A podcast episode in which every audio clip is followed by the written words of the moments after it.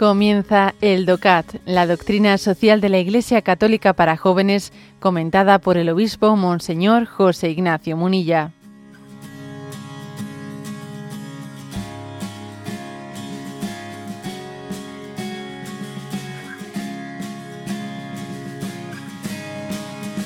Punto 77.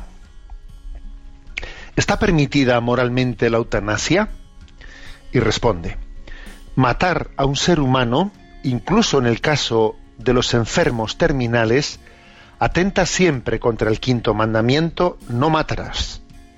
Está en el libro del Éxodo, capítulo 20, versículo 13. Esto sirve también para la propia vida. Solo Dios es dueño de la vida y de la muerte.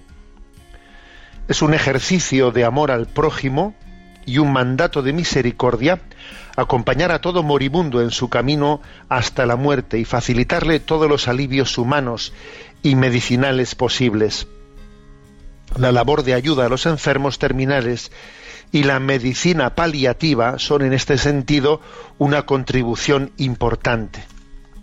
La idea central debería ser ayudar en la muerte y no ayudar a causar la muerte desde el punto de vista de la medicina y de la moral, puede ser en este caso aconsejable la suspensión de un tratamiento sin perspectiva de mejora o la aplicación de métodos de alivio, incluso en el caso de que estos puedan abreviar la vida del paciente.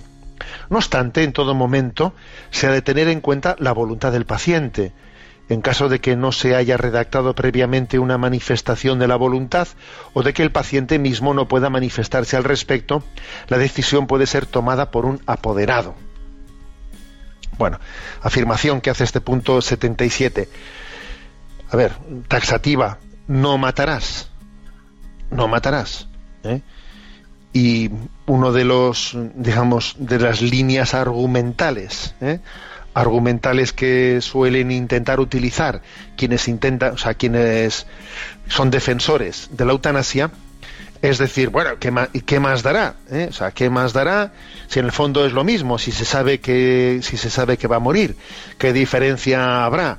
Pues entre, entre que tú le estés a alguien eh, eh, de alguna manera, pues um, dándole una medicina paliativa que tú sabes que va a terminar con su vida, o que incluso esa medicina paliativa de alguna manera le va a estar acortando un poco la vida, porque eh, o, que, o que, por ejemplo, que tú decidas decidas suspender o no recurrir, eh, o no recurrir a, una, a un tratamiento agresivo, agresivo que que le podría, o sea, que no, no, le, no iba a conseguir eh, salvarle la vida, y tú, pero podía prolongársela un poco, ¿no?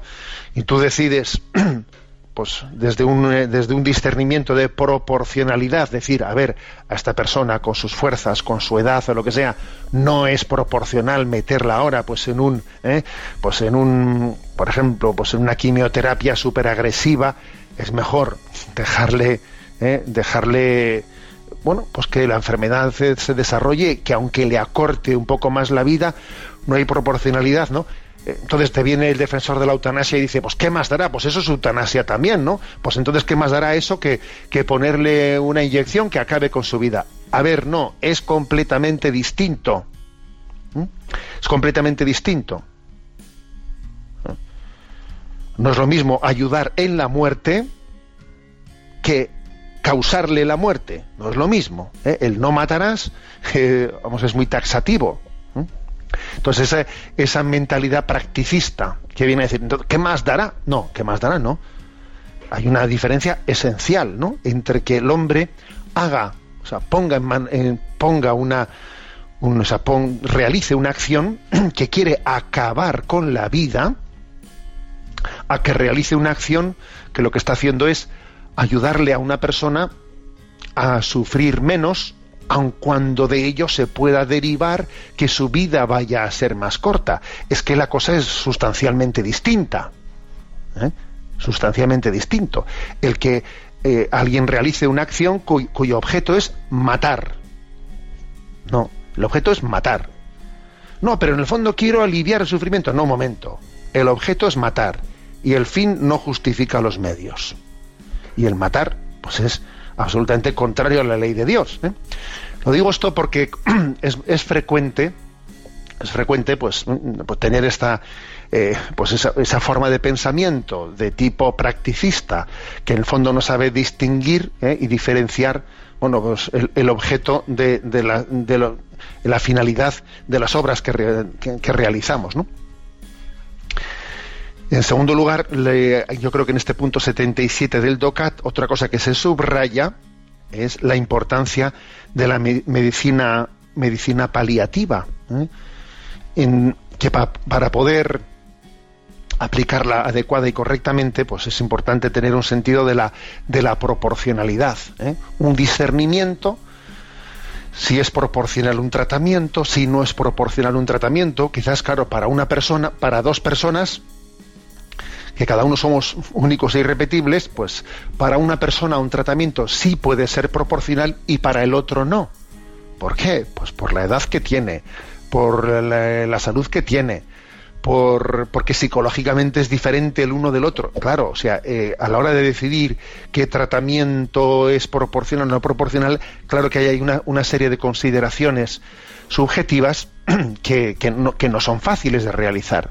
Y por eso, por eso, porque ahí hay unos factores, pues digamos, de tipo personal subjetivo que hay que valorar, por eso se dice en lo del recurso a la voluntad del paciente.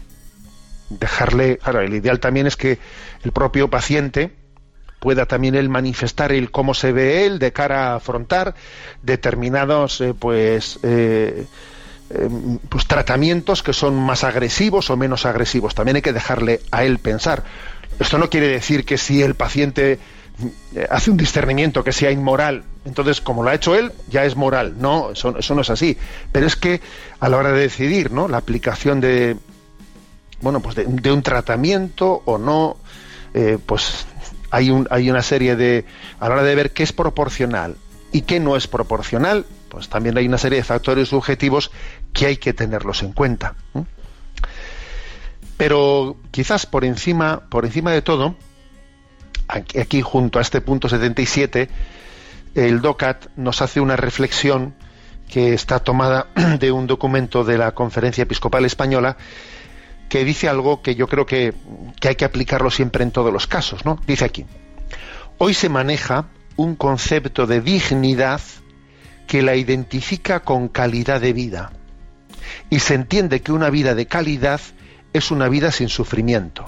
Ojo a esto, ¿eh? porque esto, digamos, se, ha ido introduciendo en, la forma de pensamiento, y claro, esto, esto conlleva que uno discierna mal, que uno discierna mal.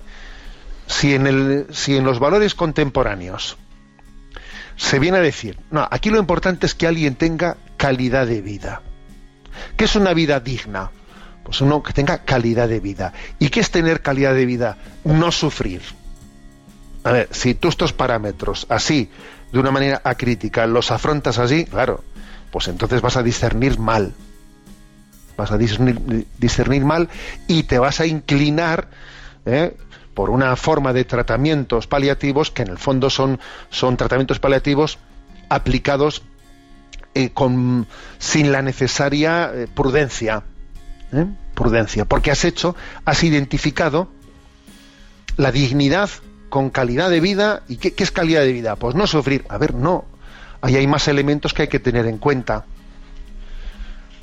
Más elementos que hay que tener en cuenta. También eh, cuántas personas han descubierto han descubierto muchos valores en su vida, en su familia, precisamente cuando se ha asomado la realidad del sufrimiento. El, sufrimiento, claro que también eh, Dios nos ha dado los dones para combatirlo. El sufrimiento debe de ser combatido, ¿no? Dios al hombre le ha dado inteligencia, en este caso, pues desde la medicina paliativa, para combatir el sufrimiento. Claro, eso es clarísimo. Pero también, ojo, hay que subrayar que el sufrimiento, que no, que no es posible combatirlo totalmente, porque siempre, ¿no? por mucho que busquemos medios, los medios siempre se quedan cortos para combatir el sufrimiento, el sufrimiento también acaba siendo un gran altavoz que descubre en nuestra vida muchos valores que teníamos ocultos. Luego, ojo con hacernos, ojo con hacernos enemigos de la cruz de Cristo.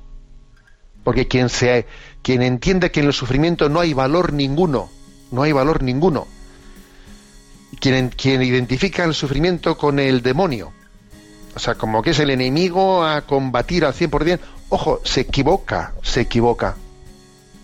En el sufrimiento nosotros desde nuestra fe cristiana percibimos la cruz de Cristo ahí presente y aunque al mismo tiempo combatimos el sufrimiento con todos los medios humanos que Dios nos ha dado, al mismo tiempo, y no en vez de, ¿eh? al mismo tiempo, tenemos una, una mirada de fe en la que descubrimos tantísimas...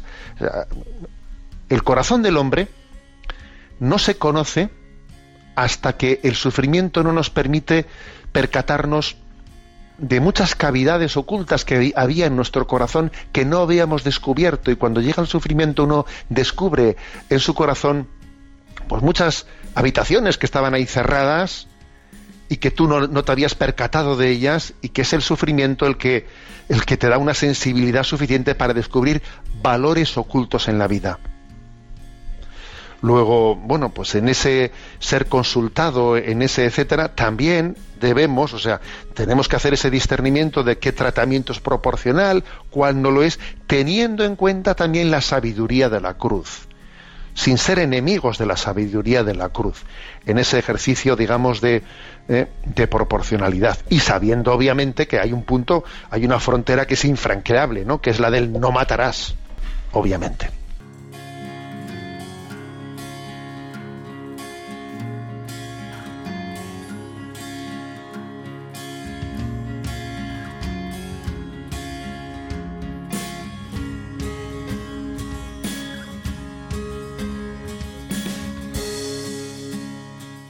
Has escuchado el DOCAT, la doctrina social de la Iglesia Católica para jóvenes, comentada por el obispo Monseñor José Ignacio Munilla. Encuentra todos los audios en radiomaria.es.